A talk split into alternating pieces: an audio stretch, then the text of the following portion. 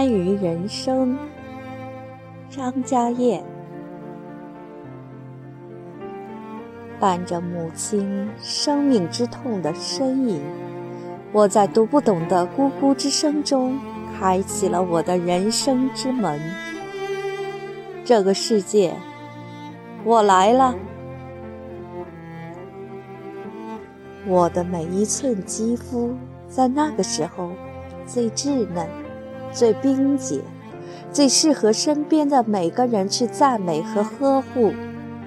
我用无常和无序的肢体语言诠释着我无厘头的人生，用无病呻吟的华丽闹剧调动可以调动的家庭力量来捍卫我的幸福。我。有着总统一样的安保，却没有总统一样的睿智。但喝着妈妈的奶汁，我还是在恣意的成长。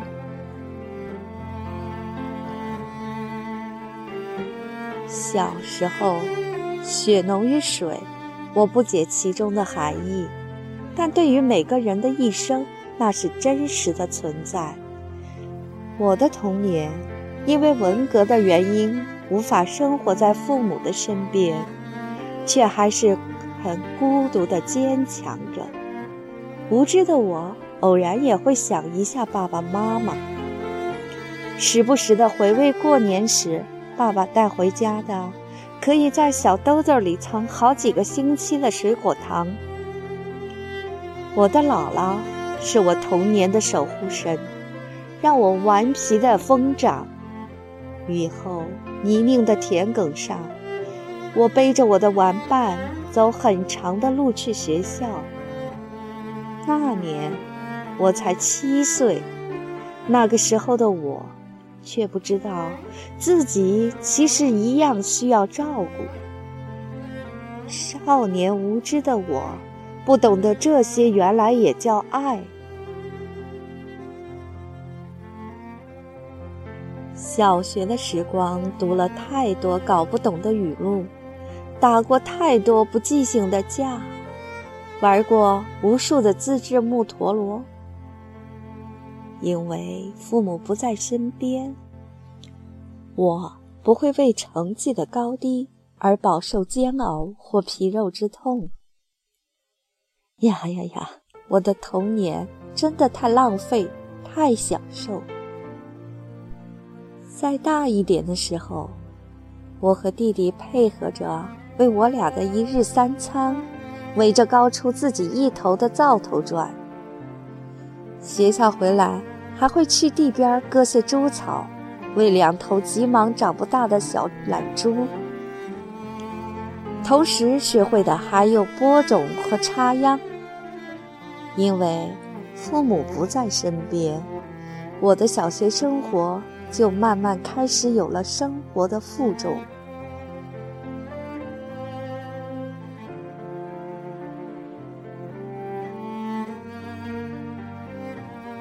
旁白：天真无邪地读着文革的语录，意气奋发地喊着各种各样的口号，却不懂父亲的遭遇与那个时代紧紧关联。今天才知道，人生无处不充斥着太多的讽刺。永别了文革，永别了文革中我受伤的父亲。其实，我的中学生活给了我人生中太多的记忆和成长的养分。老师和亲人的传道授业解惑，那些鲜亮的红叉叉、红勾勾。都是美丽过我的人生标识符。军绿色的小书包承载了我无数像肥皂泡泡一样美丽的梦想。写过诗，骂过人，打过架，抽过烟，逃过学。最后悔的是没有像今天的中学生一样，谈一场青春萌动的恋爱。谢谢你。我的中学时代，大学才是真正意义梦开始的地方。在这里，不一定要预知多少位白发苍苍的教授，不一定要听多少场群情激昂的演讲，但你必须学会感知，学会认知，历练你的人格，健全你的身心，扶正你的语义。在大学，我画过很烂的素描，弹过很烂的吉他。演过很烂的话剧，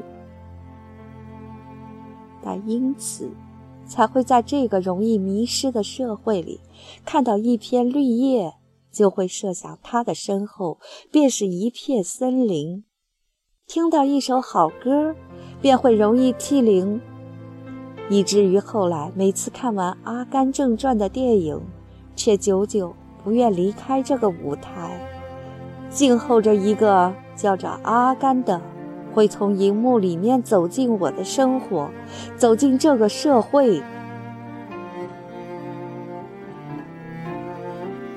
人生不是儿戏，人生更不是象牙塔里可以天天吟诵的旧约雅歌。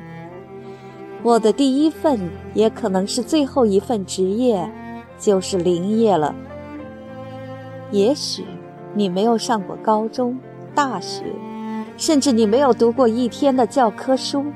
你的无需埋怨无法给你一切的这个家庭、这个时代。从你步入社会的那一刻起，社会才是你人生再好不过的大学。在这里，我们才有了真正意义的励志人生、辉煌梦想。人的一生，大部分时光必须在此度过。路过无数扑面而来的自然风景，享尽挥之不去的人间天籁，翻越一个又一个的陡峭山头。我们选择过，等待过，徘徊过，耕耘过，为家奋斗，为青春燃烧。